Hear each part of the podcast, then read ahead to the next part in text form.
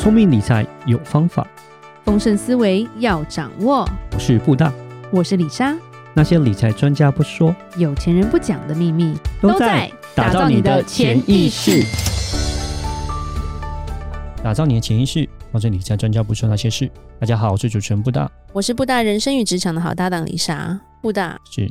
你还记得我们在之前有讲过一个印度人吗？对，就是就是一个什么，他是中辍生，然后他基本上是世界第三名的首富嘛？没错，叫做阿达尼。对，阿达尼，对，他的公司就是那个阿达尼 Group。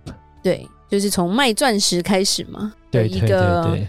屁孩没有啦，现在年纪大，没错。但是听说他出事了，对，最近就是出事了，出了很大的事。他就说印度人不可信，那就是他一竿子打翻一船人。我们讲他曾经最高纪录是到达世界第二名的首富这样子，他只输 Elon Musk，那现在已经。一瞬间六个交易日，他就损失了很多钱。最最近这前两名都蛮讨人厌的。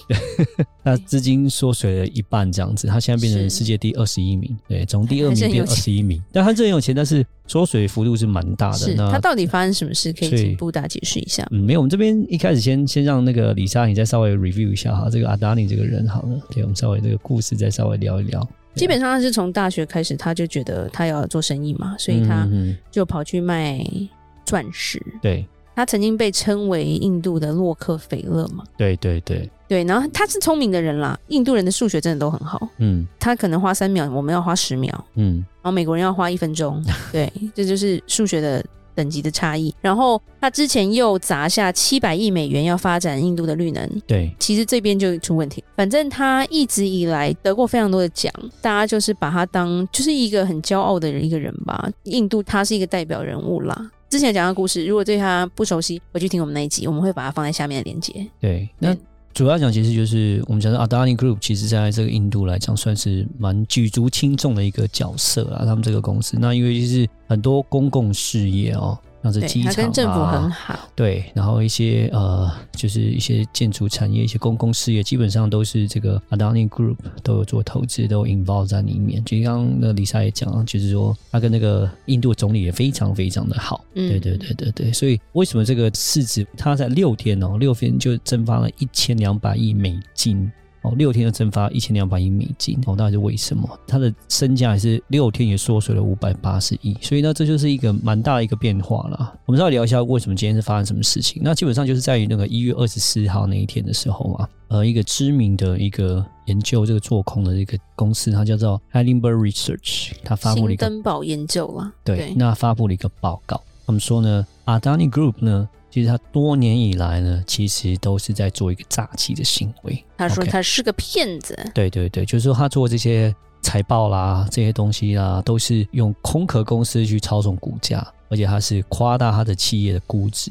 OK，因为这样子夸大企业的估值呢，就变成就是说造成这个史上最大的骗局，它并没有值价值这么的多，所以它跟企业做这些借贷啊、增资啊，就会影响到后面这些嗯，就是这些状况了。对，就是基本上这是个骗局。那报告出来之后呢，美国这个知名对冲基金那个呃经理 Bill Ackman 他自己都说这个是高度可信，也是有充分研究的。对，讯息一出来之后呢，那一些 Adani Group。很大，还有七家上市公司。是，OK，因为这个讯息一出来之后，就整个股票就大跌百分之三十。对，它十天内就蒸发超过一千亿美金的钱。嗯，对，Adani Group 旗下是真的是非常非常的多。为什么我们也提这个东西？基本上它因为它跟印度基本基本上是息息相关的。它占有四分之一的商业航空，占有国内最大的港口，最大的私营发电公司、私营配电公司。最大的私营煤矿开发商，OK，你要知道说这些公共事业哦，航空、港口基本上掌握在阿达尼的手上，这样子，那整个这样的一个算是一个丑闻吧，所以就会造成对这个集团的不信任，而且这个不信任呢是会延续到说对于印度的不信任。呃，就不只是说哦，只是呃，有信任过吗？哦，不是啦，没有，因为 对，因为前一阵我们之前有介绍过印度嘛，是是是对啊，印度因为基本上我们讲就是说它的人口增长率是现在是全世界最高的，它有可能会超过中国，加上很多代工现在慢慢移到那边去。对，iPhone 这边不过不过这是生产线啦，印度人其实是聪明，但是跟印度人做生意真的要非常的小心，因为李莎以前在做进出口的时候就有讲过，他的货柜。是可以帮你装石头运给你的。嗯，很敢，他们是做生意很敢的一个民族。那因为当然我们讲印度也算是不算是一个真的发展完成的国家，因为算是它是一个落差很大的一个开发中国家了。对，那可能各方面的法条规范还是没有那么的那清楚，当然就会这种。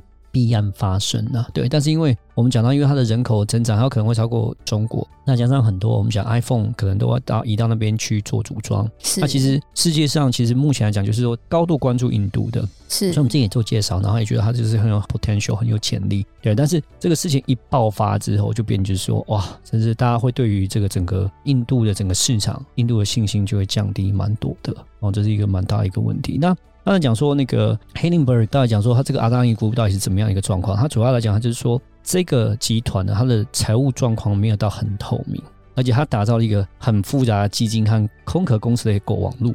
然后呢，他把这些公司又设在这种非洲的那种避税天堂哦，就摩里西斯这样子哦。嗯。然后这个网络分布在七家上市公司跟五百七十八家子公司这样子。然后还要透过呢操纵股价啊，还有会计啊，让这七家上市公司的估值啊。被夸大了百分之八十五，对，而且他说这七家中其实有五家其实流动资产其实是严重短缺的，可是他都是用说他的报告上面其实都是作假，让他看起来这个公司是很棒啊，营运很好啊，赚钱之类的，然后去提高了股价。所以主要来讲就是，如果以诈骗来讲，他也真是太厉害了，很厉害，就是对对对，就 anyway 那。当然，就是说，报告一出来之后呢，这个集团他们本身来讲呢，他们也发表了一个四百页长的一个报告，我就回击说，哎，我辟谣，就是说其实我们是没有问题，四百页，对对对，四百页，而且他讲说，反正他知道你不会看完，而且他在这发完之后还对大家信心喊话，说我这边我要增资两百五十亿美金。OK，大家可以来购买我的股票，这样子，他还做这样的一个增资，好厉害哦！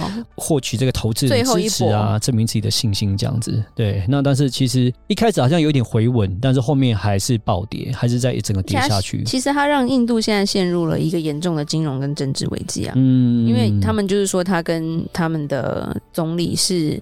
一起在 A 钱了，对，所以现在他们各地都发生了严重的抗议，甚至有点暴动的状态，而且是从反对党这个国大党都已经带人在各家银行跟寿险公司在抗议举标语了，对。对因为 Adani Group 啊，其基本上它也是跟印度很多银行业做贷款嘛，还有人寿保险公司。对啊，那他们当然有些贷款，我们讲它的方式都是什么样？就是用我公司的股股票来做抵押担保嘛。对，那我股票现在有这样的一个市值在嘛？对啊，但是你要知道说，当这个企业财报他们说这是作假的，而且这市值有被灌水灌了百分之八十五，那其实这个就很可怕，很可怕，就等于说这个资金其实都是空的，都是泡泡。印度的银行业也因为这样的关系，它那个整个银行指数就跌了百分之七点七。对，其实也跌的蛮多的，而且外国机构也因为这样，也从印度就整个撤资二十亿美金。对，所以其实真的是，而且瑞士信贷不接受阿达尼的任何的抵押了。呃，现在花旗银行本来也是说要贷款给他们，也因为这样的状况，就变成说，阿达尼他们自己的证券啊，要做担保，现在都不允许。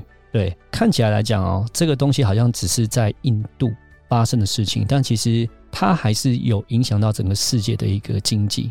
因为我们在看说这家公司它的前二十大的股东，其实美国公司也是不少，对，像是 Vanguard，它持有零点七五的股份，哦，BlackRock Fund Advisor 也持有零点五七，BlackRock 就是贝莱德嘛，对，还有贝莱德顾问公司 BlackRock Advisor 也是有持有零点五七这样子，BlackRock Advisory UK。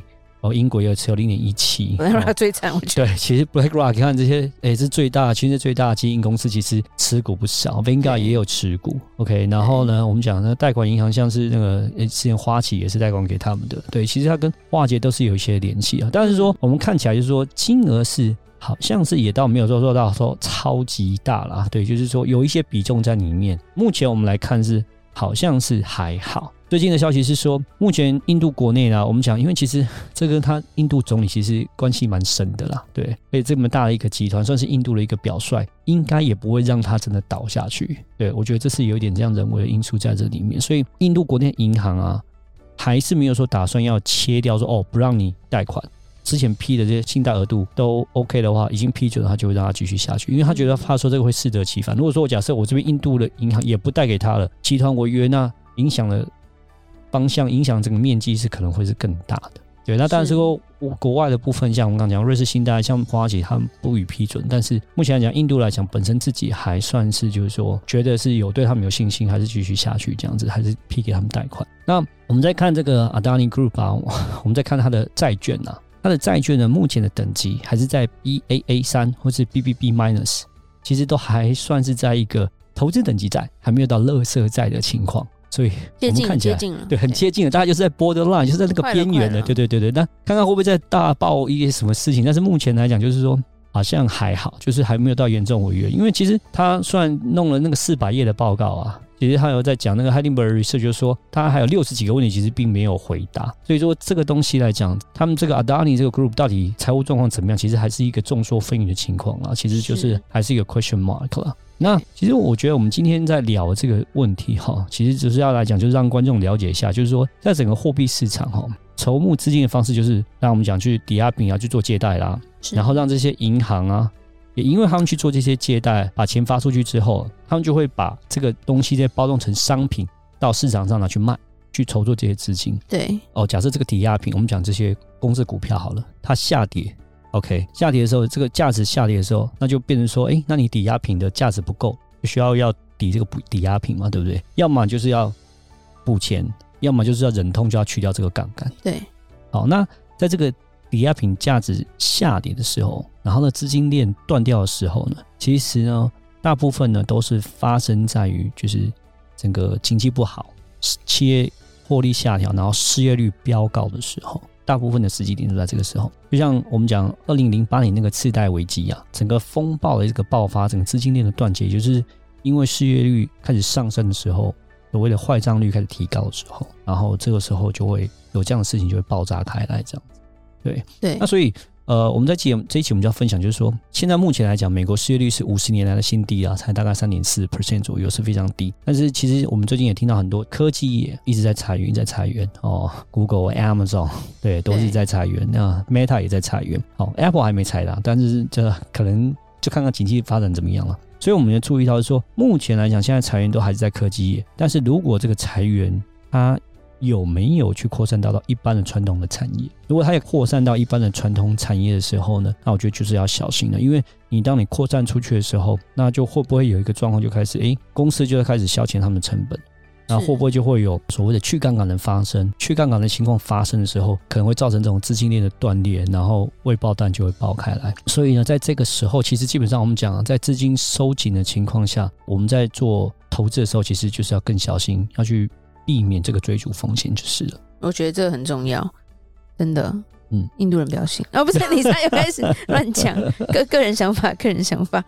对，是。好哦，那谢谢布大今天跟我们讲这个蛮及时的一个新闻啦，然后顺便分析给我们听。嗯、因为之前我们有介绍过他阿达尼嘛，然后现在出事了，对，然后就是让大家知道说，有时候就是有点像昙花一现吧。嗯，对对对，但是诈骗到这样，我觉得他也够厉害了，真的不简单，非常佩服。是，好，那我们今天就讲到这吧。那如果有任何关于理财的问题，欢迎留言或寄信给我们。如果你喜欢今天的节目，请给我们五星评价，并邀请亲友参加我们的私密社团哦。打造你的潜意识，让你谈钱不再伤感情。我是布大，我是李莎，我们下次见，拜拜。拜拜。